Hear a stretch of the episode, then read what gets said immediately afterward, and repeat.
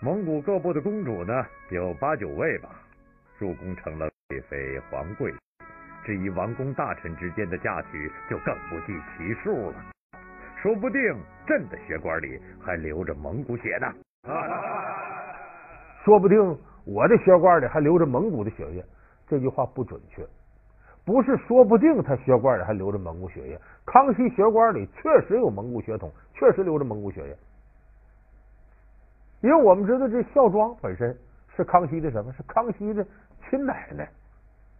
孝庄打哪儿来？科尔沁部落的，本身就蒙古人。你这奶奶是蒙古人，你血管里怎么可能没有蒙古人血液？所以不是说不定，是一定的。老梁故事会为您讲述孝庄的三角情史。感谢您回到由中国酒魂汾酒冠名赞助播出的老梁故事会。后人考证过吗？清朝时候的后宫后妃里头，大概有百分之到二十左右是蒙古女人。这是科尔沁部落的一个国家方略有关。他这部落首领认为呢，我们这份一辈不如一辈了，这是要完蛋的。我们这男人无法承担倾覆蒙古帝国的梦想，就得靠改造人种。咱看建中女真比较剽悍，这样把我们的女人送到那儿去，联姻，让他们这个人的血管里头流着我们的血液，将来满蒙联合到一块儿，再复兴蒙古帝国。他做着这么个梦，所以他把这女人接二连三送过去呢。主要是改造人种，然后进行同化合并，所以为了这个大方向，那么至于是不是这个呃亲姑姑啊什么这个姐姐无所谓了，而且去了之后，人家目的就是接二连三，我不管你皇太极跟谁好，你只要你的孩子是我们蒙古女人生的就行。所以他们为了一个大目标走到一块儿来了。《孝庄秘史》里说，这孝庄和他姑姑哲哲和他姐姐海兰珠争风吃醋，打的乱套了。姑姑，请息怒。姐姐，你别生气，该罚的是苏木尔，别在这儿假惺惺的。慧哥说的没错，自己做的事情，自己心里清楚。陈妃，照你的意思，皇上是你一人的，他偶尔聆听别人也是不应该的，对吗？我可没这么说。姑姑，你别硬往我头上栽。够了，韩兰珠，我警告你，你要撒娇要撒野，找皇上去。从今以后，不准你再踏进永福宫来找茬。我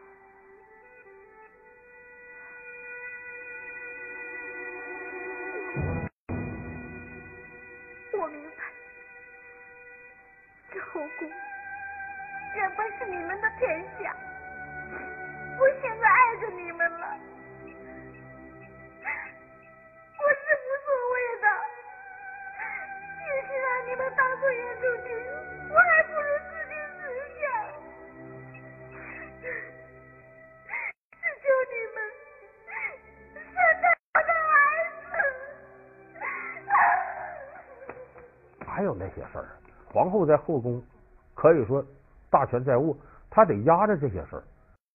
孝庄秘史关于这三个人在一块斗，也是胡说八道，没有的事儿。那么咱往后说，这个孝庄嫁给了这个皇太极，生了皇子爱新觉罗福临，就是后来的顺治皇帝。那么这个顺治，他并不是皇太极的长子，也不靠前面，登基时候才六岁，他凭什么上来呢？这里头就有人说，那就是他母亲孝庄啊，皇太。子，大驾多尔衮，忍辱负重，两俩先活命，然后再保着顺治登基。大夫不能复生，皇位更是万万不能让人。咱们手上只剩一件宝贝可以交换，那就是你。你说皇太后下嫁，这么做可以吗？还有陈明会怎么样？王爷是成大事者，不拘小节。古时候，晋文公曾纳质席，唐太宗曾纳婢席。当时虽然不免受非议，可他二人的千秋盛名并没有因此而减损呢。这要是为了皇帝，让我怎么忍辱负重我都愿意。可是皇帝，我想过的下半辈子就是跟你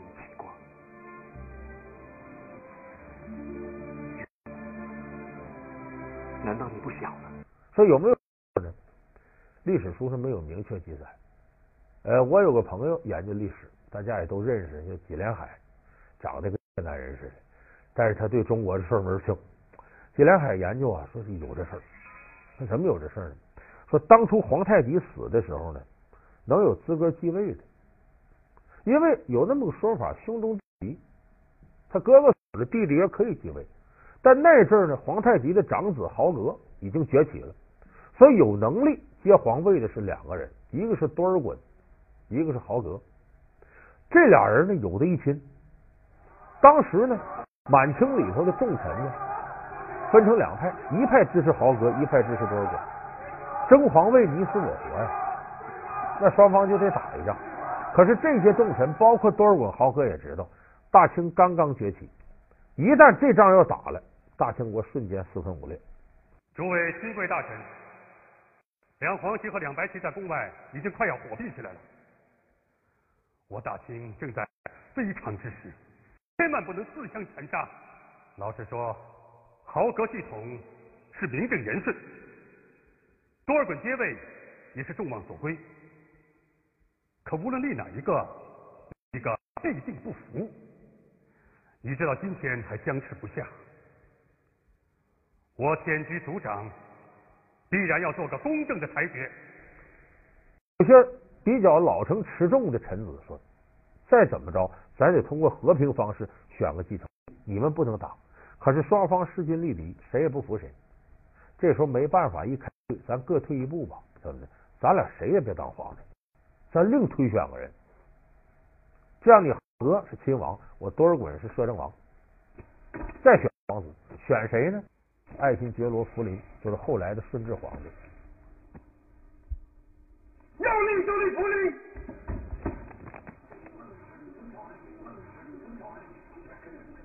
永福宫庄太妃才德过人，连先帝都时常称许，说庄太妃足可成为后宫第一谋士。新贵大臣众所皆知，福临由他来抚育，将来必是我大清的好皇帝。这时候渔翁得利，就把顺治爱新觉罗福临给推上来。有人说为什么推他？这很耐人寻味。这里就看出孝庄和多尔衮关系了。说他俩什么时候有的关系呢？你前面说了，也没有一见钟情机会啊。有一次机会，咱先得说多尔衮是个什么形象的人。咱们看《孝庄秘史》里谁演多尔衮？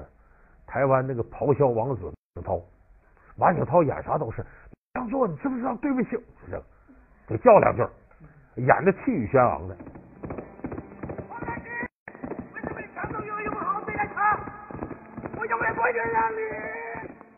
其实多尔衮不是这形象。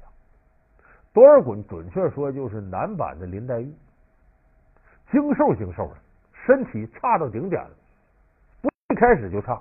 多尔衮是南征北战，东讨西杀，为这个大清立下汗马功劳。他的身子骨是在这些战争过程当中一点点不行的。多尔衮精瘦精瘦的，而且有好多毛病，中风、咳血、心跳过速，就基本就是个病秧子。那皇太极一看自个儿弟弟为了这个大清立下这么多功劳，甚至直咳血有病，为了展示对弟弟的关心，派自个儿媳妇过去照顾照顾他弟弟，嫂子过去疼疼小叔子，老嫂比母，小叔子是儿子，就把孝庄弄过去照顾一阵多尔衮，可能照顾那过程弄的反正是嫂子小叔子就好了，这咱们后人猜测啊，没有实际根据，可能俩人就。弄到一块去了，所以这个时候有了感情。你想想，这多尔衮如果要推谁当皇帝，他能不像那孝庄吗？能不像那孝庄的儿子顺治吗？再说，把个六七岁孩子推上去了，什么都不懂的，他是摄政王，不也是大权独揽？诸位亲贵大臣，今后咱们可要同心协力，辅佐幼主。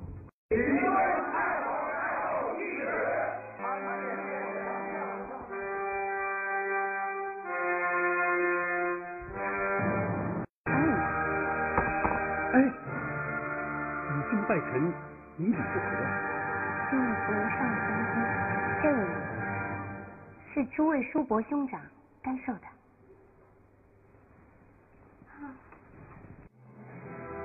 福陵还小，亲贵们，请推选出一位王爷出来扶正吧。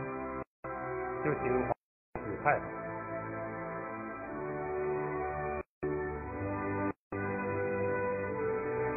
亲王是大清皇帝的臂膀，堪当重任。奉母后、皇太后懿旨，今后由亲王多尔衮辅政，愿我大清万世基业，国祚昌隆。所以咱们这么一分析，从历史上来看，这个三角恋事实上不存在。满蒙联姻和后来孝庄即使嫁给多尔衮，也是出于政治目的。至于说这个姑侄两辈人伺候皇太极，这是当时的历史一种现状。那么这个也说明呢，就是当时关外的民风啊和文明程度还不够开化。而且为什么这个能形成谜团呢？因为当时无论是蒙古的文字还是满族的文字，它都很难像汉族文字这样非常博大，而且很难像汉族的王朝当时一辈一辈有史官记史的传统，民间野史在文人润色的基础上大量补充历史的真实，所以这个都侧面的说明了这个清兵入关之后接受汉族文化的这种胸襟，也是自那以后。清朝的历史脉络变得清晰无比了，所以我们说，假如在关外的时候，那个时候皇太极努尔哈赤就接受汉族的文化，有大量汉字来记载这些历史，可能今天孝庄这些谜团就会一清二白，不会成为我们今天影视剧津津乐道的谈。努尔哈赤为何逼死挚爱？